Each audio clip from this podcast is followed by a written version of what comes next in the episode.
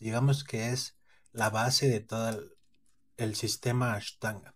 Y ya después de las posturas fundamentales viene la primera serie o la segunda serie o la tercera serie, las series avanzadas.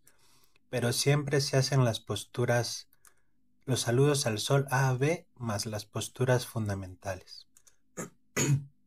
Después que terminas la serie, ya sea la primera serie o la segunda serie o las series avanzadas, terminas siempre con inversiones, que es poner tu corazón arriba de tu cabeza. Digamos la cabeza más abajo que el corazón para que no se esté forzando demasiado el corazón, se relaje, pueda bombear más sangre a todo nuestro, nuestro cuerpo, a nuestro cerebro, tener mejor oxigenación. Y también son muy importantes porque después de haber hecho todo el trabajo eh, durante la, la práctica, se liberan muchas toxinas con el sudor, con los movimientos. También mucha energía se, se, mueve.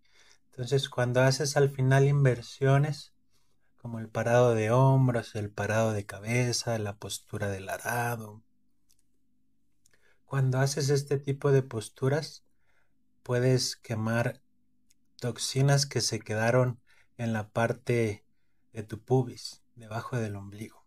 Porque, como te comentaba en, en, anteriormente, tenemos un fuego interno que se llama Agni, que surge de unos 3, 4 dedos debajo del ombligo.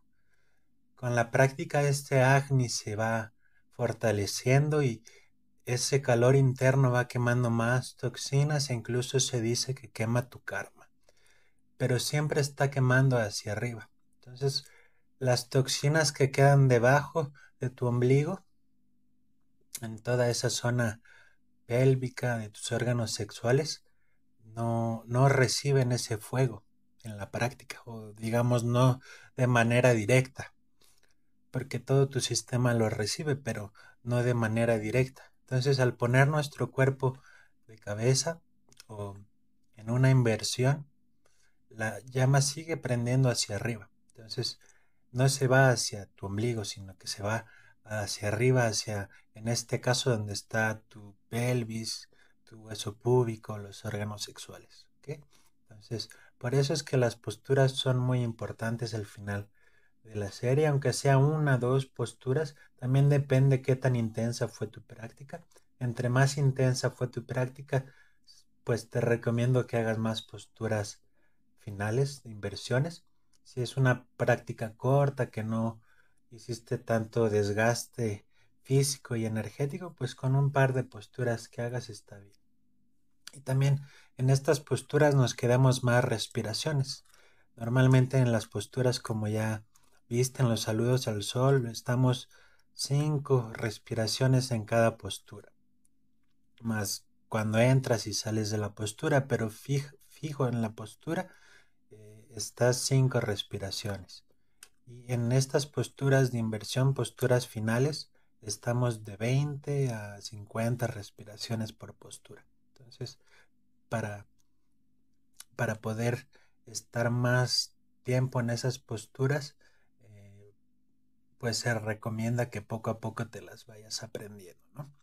Para no lastimarte, porque puedes lastimar el cuello, las cervicales si no las sabes hacer muy bien. Entonces también hay que tener cuidado con eso, pero fuera de eso son posturas muy seguras, posturas muy benéficas. Ah, la, la, postura del parado de hombros